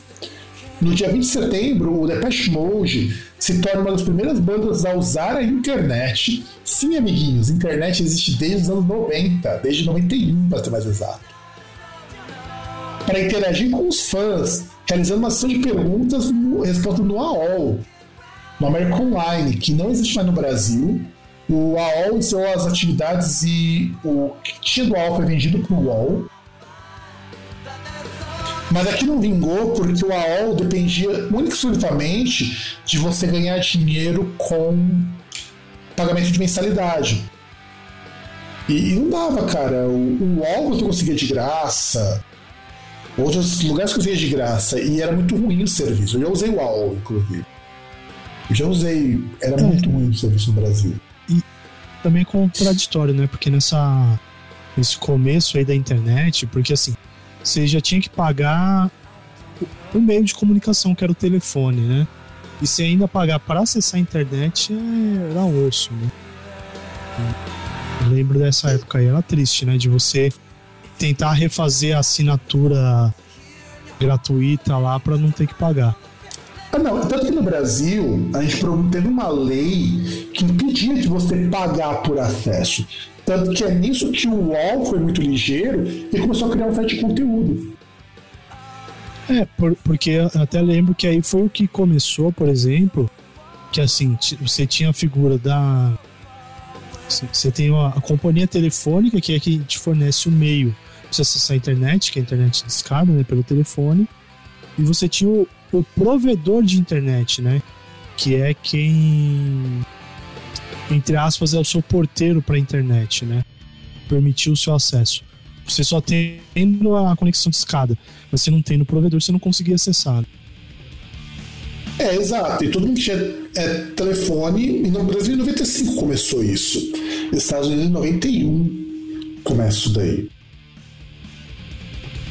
E prossiga, César. Aliás, não, só queria comentar uma outra coisa antes da gente prosseguir, que é só para explicar um pouco melhor até para os ouvintes, porque como que funcionava, né? Para você conectar na internet não era só a questão de você ter o meio para você se conectar, né? Basicamente você fazia a ligação do teu número para outro número, que era o número do provedor. E aí com isso você se conectava à internet, né? Se conectava aos sites aí e tal. Então era, era esse ponto que, por isso que tinha essa lógica de existir o provedor. Que era o cara para quem você ligava que te conectava à, à internet de fato, tá? E, bom, no dia 25 de setembro, a Madonna inicia a turnê mundial The Girly Show em Londres, Inglaterra, visitando países como Argentina, Brasil, Israel, Turquia, Porto Rico, México e Austrália pela primeira vez. Que foi quando tivemos Madonna aqui no Brasil, na primeira de muitas vezes. Dia 3 de setembro a 2 de outubro, o festival vocal de música de Abu Ghosh ele é realizado e ele vai ter uma junção de tradições judaicas, cristãs muçulmanas e também com a apresentação do, do Messias de Handel sob direção do Avner B. Byron. E esse foi um festival muito importante também, porque uma das poucas vezes que você tinha de festivais voltados para essa coisa multicultural aconteceu nessa época. E esses festivais continuam acontecendo, só que a gente tem notícia que o pessoal prefere privilegiar festivais tipo o The Town, que é um Rock in Rio de São Paulo. Que por sinal acho que é a mesma produtora. Sim, sim. É o Medina que produz. Tipo, é, é, é, legal ter festivais assim tal, não sou contra, mas pra, é, eu acho que é meio chato você ter um festival feito pela mesma, pela mesma empresa, porque fica um negócio pasteurizado. É tipo o Rock in Rio São Paulo, sabe? É muito mais do mesmo. Você não tem novo formato, você vai ter ali o mesmo padrão de artista, sabe? Então. Só que, não vai ser, só que não vai ser temático, né? Como assim? Porque o Rock Rio tem um dia que vai tocar um pop, um dia ah, que vai tocar... Ah, tá, tá, tá, entendi. Não vai ter a separação das atrações aí por tema, né? Porque vai ter um dia só, né? Sim. Então, não, um tem só. vários dias, não é um dia só não, pô. São quatro dias. Mas não é separadinho por tema que nem Rock Rio. Então, enfim. Prossiga, César. Bom, no dia 1 de outubro é lançada a MTV Latinoamérica. Que eu acho que era mais para para esses países de língua espanhola, né? É, exatamente. Inclusive, o, quando, a gente, é, assim, quando começou a TV a cabo no Brasil, em 93, você tinha a possibilidade de assistir MTV Brasil, que já tinha começado em 91, a MTV Estados Unidos e MTV Latina. Dava para ver as três MTVs. Né? A MTV Latina, ela cobria do México até a Argentina, exceto o Brasil. É. Mas, obviamente, a melhor era a MTV Brasil. É que a gente não era cópia da MTV Estados Unidos. O mais interessante é que a nossa MTV ela era uma MTV muito própria. Tanto que quando a gente mudou para um canal de reality, isso aconteceu antes da MTV americana. Ah, mas na verdade a MTV americana já estava começando com isso, né? É que o. É que aí o Brasil foi copiando esses formatos e transformou só nisso, né? Mas, por exemplo, a gente tinha é, programas que eram baseados nos programas de fora, né? Como o Fury, o MTV, que era cópia do Headbangers Balls. Você tinha o Disque MTV, que era parada de diária, né? É, no top 10, Mas, tá, top 10 MTV. Né? Isso, e tinha também o, o, o, no final de semana que você tinha aí o top 20, um negócio assim também. Só que, né, você tinha outras atrações e tinha um toque diferente, né? Além de ter a, a premiação própria, né? É, que MTV Latino nunca teve premiação própria, é tudo VMA. Sim. E que mesmo com a MTV Brasil voltando para a Viacom, a gente, tem, a gente não tem mais o, o VMB, o que é uma pena, era um, um, um bate de formato legal o VMB. É que não tem música, né? Você tem o. Caralho, qual que é o nome do MTV Miau? É, não, não agora. O que, que é essa merda, Não, agora você tem MTV Miau, tem o MTV anos 2000, e tem que, que, que é só. É, se você for lá no TV a cabo, agora tem outros canais da MTV. Tem o MTV. Tem ah, não, não, o... não. O MTV Miau é, é uma premiação. Sim, sim. Eu não sei do que, que é, mas é uma premiação. E a MTV ela, ela tem um canal nos mesmos moldes da MTV dos anos 2000, que é passando clipe. Não, das, dos anos 2000 ou dos anos 90? Não, dos 2000, começo dos anos 2000. Porque ela vai parar de passar clipe lá para 2007, 2008. No Brasil, nos um Estados pouco Unidos. mais tarde, lá pra 2010, né? Porque. É, porque assim. é, demorou um pouco pra eles apostarem muito nos realities que tinham fora, né? Porque antes você tinha aquele. Puta, qual que é o nome? Puta, ti- tinha um reality, né? Que, que era da MTV americana que eles passavam, mas aí depois que eles começaram a passar, tipo. Jersey Shore, essas merdas, né? É, não, eles, nos anos 90, o único reality show que nós tínhamos era o Grávida aos 16. Não, não, não. Teve um outro que teve. eh, Teve um outro que era da MTV americana, eu não lembro qual que era. Porque eu Mas- acho que tinha uns moldes, esse negócio de. Da, da galera morando na mesma casa, mas era tipo reality, entre aspas, realidade mesmo, não era negócio todo produzido assim tal. Mas. É. Então, assim, até o. Tinha coisas assim que eram ligadas à música que eram legais, mas eh, enfim. Aí nós tínhamos dia 17 de outubro o Christopher Michael Oliva, ou, chamado, ou o famoso Chris Oliva, guitarrista e cofundador do Sabotage, é morto em um acidente de carro. Inclusive, foi o que pesou pro John Oliva para ele acabar com a banda. Porque o Sabotage já não dava dinheiro para ele. E ele falou vou, vai quer focar em coisas que eram mais rentáveis, que é o Trans-Siberian Orchestra e fazer música para musical da Broadway. Tanto que eu ouvi, não sei se é verdade, que me parece que o John Oliva vai juntar o pessoal do Sabotage para fazer uma turnê do Age of Thorns. Turnê comemorativa dos 30 anos do Age of Thorns. Então não sei, pode, pode rolar um show também por aí do, do Sabotage. No dia 31 de outubro, o Tupac Shakur é preso e acusado de atirar em dois policiais de folga em Atlanta. As acusações são posteriormente retiradas. O Tupac é um cara complicado, cara. Tupac é um cara que começa esse hip hop com altas tretas e altos problemas de briga. Em um determinado momento, quando ele também toma contato com literatura e com outras coisas, ele resolve que ele vai fazer música de protesto e é onde ele populariza muito o gangsta rap.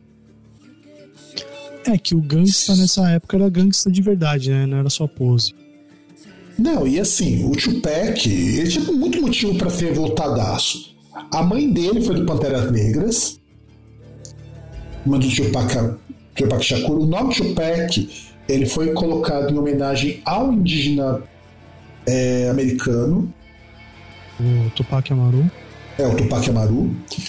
Então, e, e ele, antes de ficar revoltadaço, ele tinha se formado em artes na Berkeley. Berkeley não, uma universidade foda. O cara era artista formado. Porra, mano. Você imagina que um negro, bem negro como o Tupac, vindo de um lugar super violento, tem uma formação em artes e o cara ficou puto porque ninguém deu oportunidade pra ele. Aí ele começou a entrar pro crime. Inclusive foi por conta disso que ele também acabou sendo assassinado. Que dizem as, as lendas que foi daquela briga antiga rixa da costa leste e costa oeste que ele acabou pagando. Sim. Mas há quem diga que foi acerto de contas da época que ele cometia crimes também. É possível, mais ou menos igual aconteceu com sabotagem, né? né? Mas o sabotagem foi. É, então, o sabotagem também nunca ninguém esclareceu exatamente o que aconteceu com ele. Há quem diga que foi vingança, ou que foi acerto de contas da época que ele também estava envolvido com o crime. Aliás, o... tanto ele, o sabotagem, quanto o Tupac, eles são muito parecidos. Não à toa que o sabotagem é considerado o Tupac brasileiro. Extremamente criativos, extremamente fora da. Eles, são, eles eram muito pontos muito fora da curva para suas épocas. Você pega o fato de que o, do que o Sabotage foi o cara que deu oportunidade para trazer mulheres pro rap. É, eu acho que isso conta muito, isso conta muito. E aí, no, no dia 11 de novembro, o Michael Jackson ele encerra a turnê do Dangerous Road na cidade do México, no México. Dia 18 de novembro, o Nirvana realiza o seu concerto acústico em Nova York para a MTV. Que, aliás, esse show do Nirvana foi o que consolidou o formato acústico na MTV. E, e é um daqueles, assim, que tem, assim, uma caralhada de histórias, né? Sobre esse acústico. E, assim, desde a da estética que o Kurt Cobain escolheu para ser o show, né? Porque você olha ali, parece que você tá no meio de um velório, né? E até porque foi um dos últimos shows que a banda fez antes dele se matar. Não, e, e, e é tudo muito, muito legal nesse show. Porque é um show acústico, ele não toca nenhuma música de sucesso. Não, ele toca uma. É... Aliás, até é engraçado porque eu, eu lembro até na MTV os caras mostrando os caras da MTV americana comentando sobre o show, né? Porque que, que eu lembro que aí, por exemplo, teve um especial que veio, acho que um bom tempo depois do acústico, em que os caras pegaram, tipo, eles transmitiam, tipo, como se fosse um mini documentário, né, do, do pessoal que trabalhou na produção do show, e depois o acústico na íntegra, né?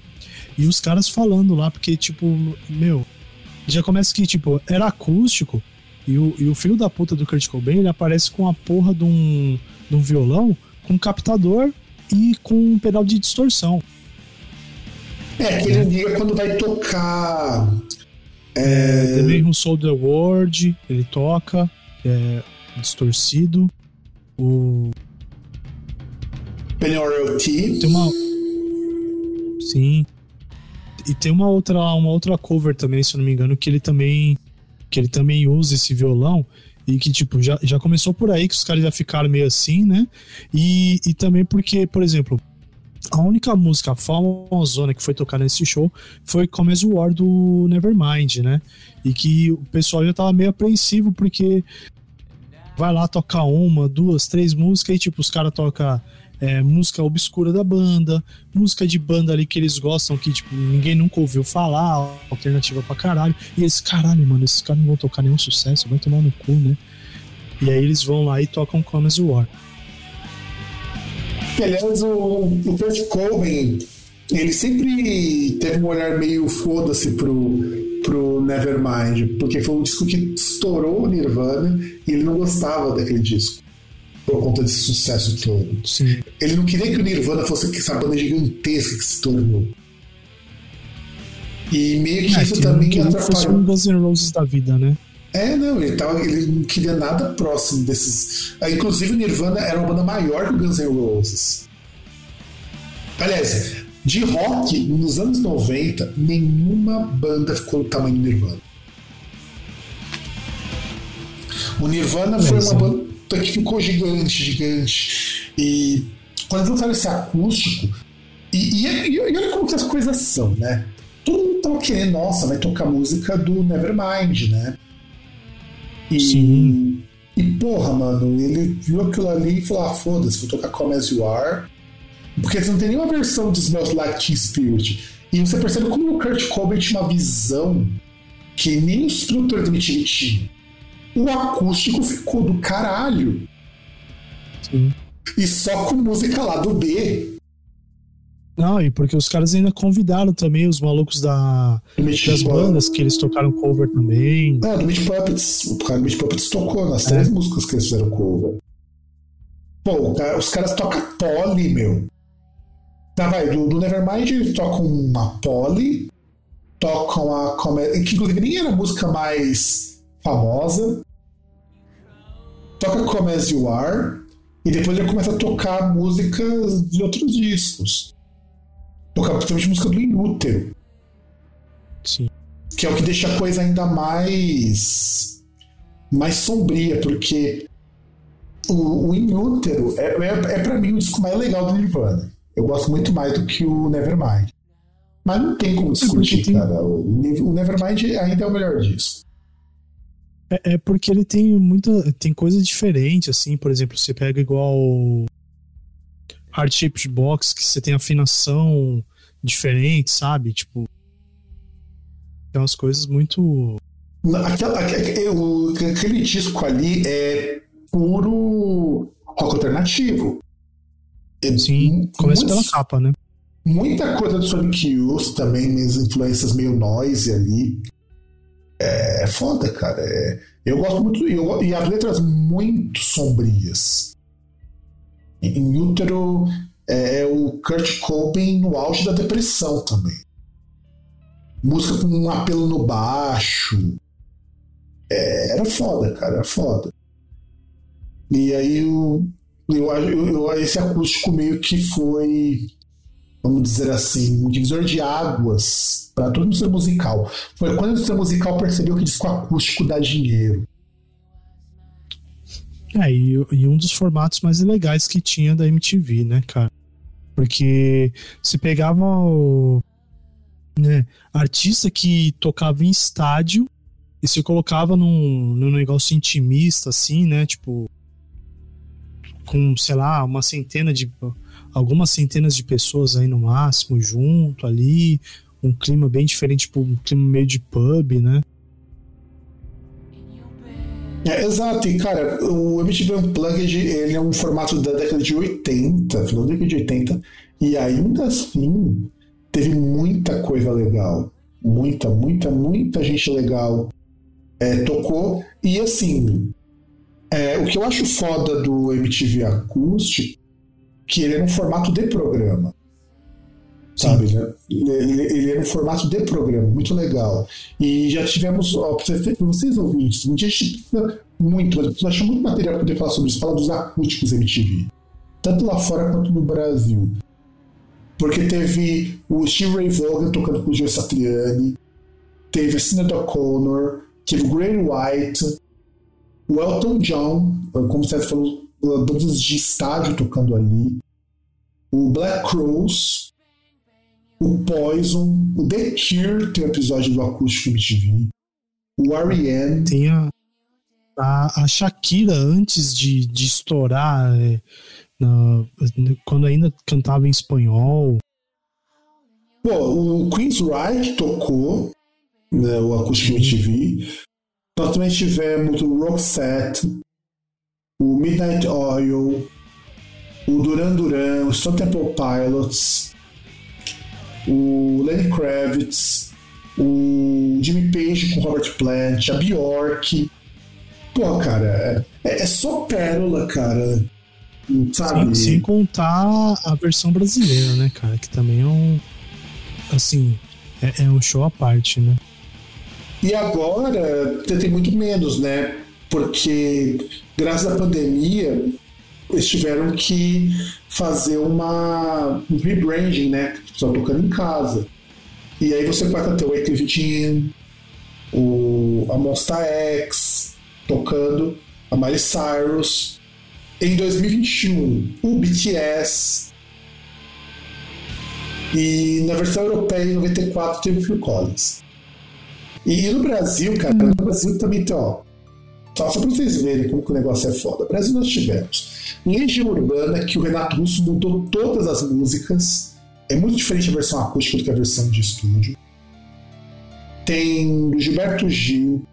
Tem do Titãs, que puta, é, foi o acústico que fez a banda voltar ativa. A banda ganha relevância foi esse acústico. O Lu Santos, que também é um puta acústico. Paralamas, da Rita Lee da Casseller, que também foi outro acústico que levantou a carreira da Casseller.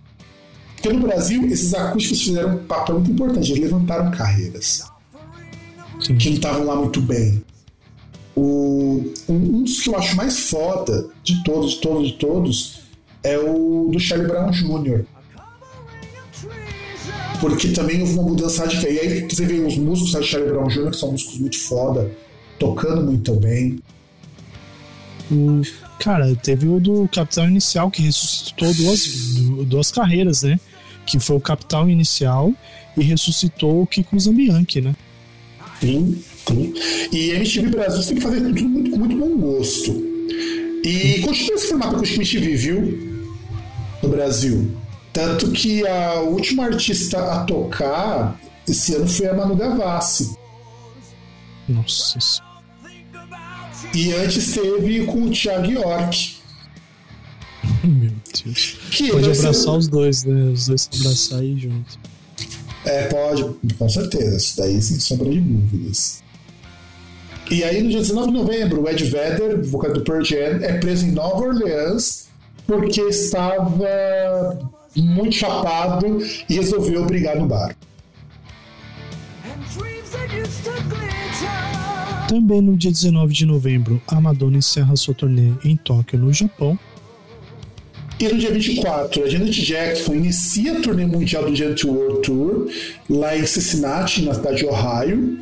E é um show transmitido pela MTV, uma especial de TV, com algumas coberturas ao vivo e parte do show. E essa transmissão teve no Brasil também. Isso também teve no Brasil, porque aliás, era uma coisa muito coisa de MTV Brasil também. Ah, ia ter show desses artistas assim, você conseguia ver flash nesses shows na MTV Brasil. Sim. But I don't think about you anymore. E no dia 22 de dezembro, Michael Jackson faz sua primeira declaração pública sobre as acusações de abuso sexual infantil feitas contra ele. Em um discurso em vídeo, Jackson chama as acusações de totalmente falsas e pede ao público que espere para ouvir a verdade antes de me rotular ou condenar. Pois é, não, e foi uma apresentação assim, o pessoal ficou muito dividido com isso. Bom, caros ouvintes, a gente tem mais coisa para falar nesse programa, mas já bateu mais de uma hora e meia de gravação, já está muito longo para os nossos novos padrões. Então, semana que vem, ou próximo programa, sei lá quando a gente vai gravar, a gente vai vir com o contexto musical da época, porque antes de falar dos álbuns, você precisa saber como que era o contexto musical de 93. Muita coisa era diferente, inclusive. E aí começar a falar dos discos, que muita coisa legal pra gente falar. Muita coisa legal mesmo. E é isso, ouvinte. É, vocês já sabem, se vocês procurarem Groundcast em qualquer lugar, Groundcast no Facebook ou no Twitter, é, Groundcast Brasil no Instagram. Talvez eu coloque o Groundcast no Threads, mas não sei. Talvez eu coloque. Nossa, Coloca mas lá no plano do Twitter, pô. é, né, mas assim, eu já nem uso direito o, o Instagram do, do Groundcast. Bom, mas posso pensar. Porque tem um esquema muito legal de eu pegar coisa do thread e passar pelo Instagram. Talvez dê pra fazer uma coisa É, legal igual aí. faz com o Instagram e Facebook, né? É, exatamente, exatamente. E tem groundcast.com.br, precisa acessar o site dar um pedido pra gente. É, contato arroba groundcast.com.br, que é o nosso e-mail. E é isso aí, galera. Nos vemos no próximo programa. E César, antes da gente terminar, deixe uma mensagem edificante para os nossos ouvintes. Caramba, mensagem edificante, velho. Putz. Eu devia ter guardado aquela frase do, do Roger pra esse momento, viu? O garotinho, viu? Porque seria uma mensagem boa. Ah, E- putz, mensagem edificante. E é isso, o César já deixou todo mundo edificado com essa mensagem. E nos vemos no nosso próximo programa. Um grande abraço para todo mundo e tchau. I don't think about you. I don't think about you.